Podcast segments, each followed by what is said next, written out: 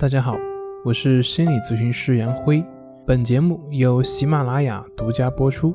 我们的公众账号是“重塑心灵心理训练中心”。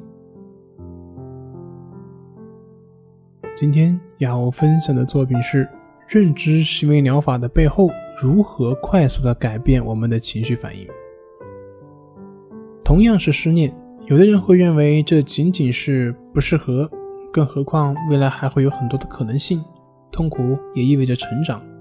而有的人呢，则会把失恋认为是世界的崩塌，这个世界没有人理解我了，这个世界无法活下去了，我无法拥有一份亲密的关系了，等等等等。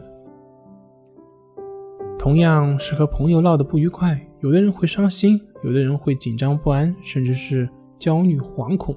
觉得自己是犯了滔天大罪也。通常呢，我们会认为这是一件事情所导致的我们的情绪反应。但是，如果是事情决定的，那为什么在同样一件事情上，会不同的人会有不同的情绪反应呢？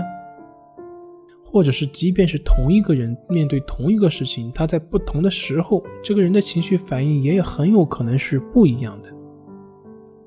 由此我们可以看出，我们的情绪并不是一件事情它本身所直接所导致的，而是经过我们的思维以及信念的处理所产生的情绪及行为。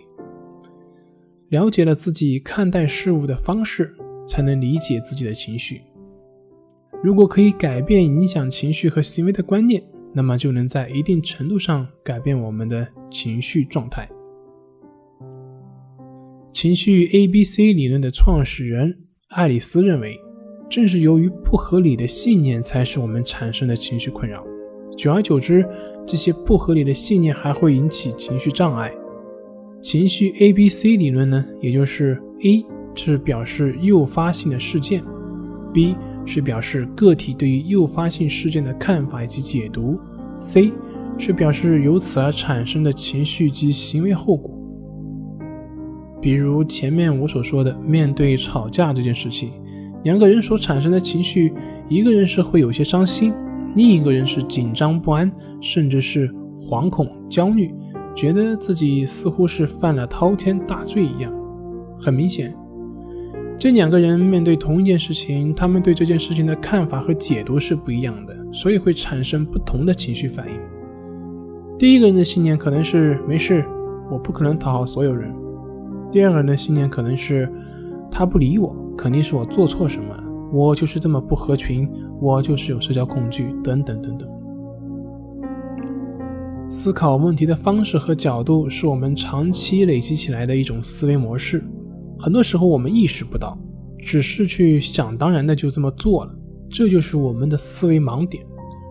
发生的某些事情，我们会自然的有了某种情绪，而我们。往往没有试图去发现自己是如何会有这样的想法的。只要我们能够检查到自己的情绪，并且能逆向思维找到思维中的盲点，就能够一下子转变我们的情绪。比如，第二个人如果能觉察到自己的情绪，并能够反思到自己的信念是“他不理我”，所以我认为肯定是我做错了什么，我就是这么不合群，我就是有社交恐惧。那么，针对这样的信念，如何进行反驳呢？首先，他不理我，所以我认为肯定是自己做错了什么。大家都知道，任何一个关系都是双方的结果。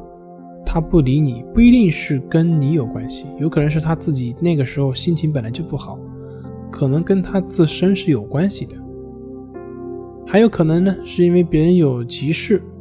啊，来不及理你，等等等等。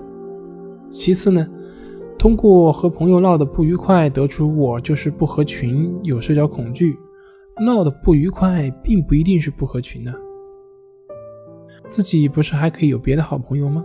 有家人，有父母，不是也可以相处吗？怎么叫不合群呢？也不是社交恐惧啊。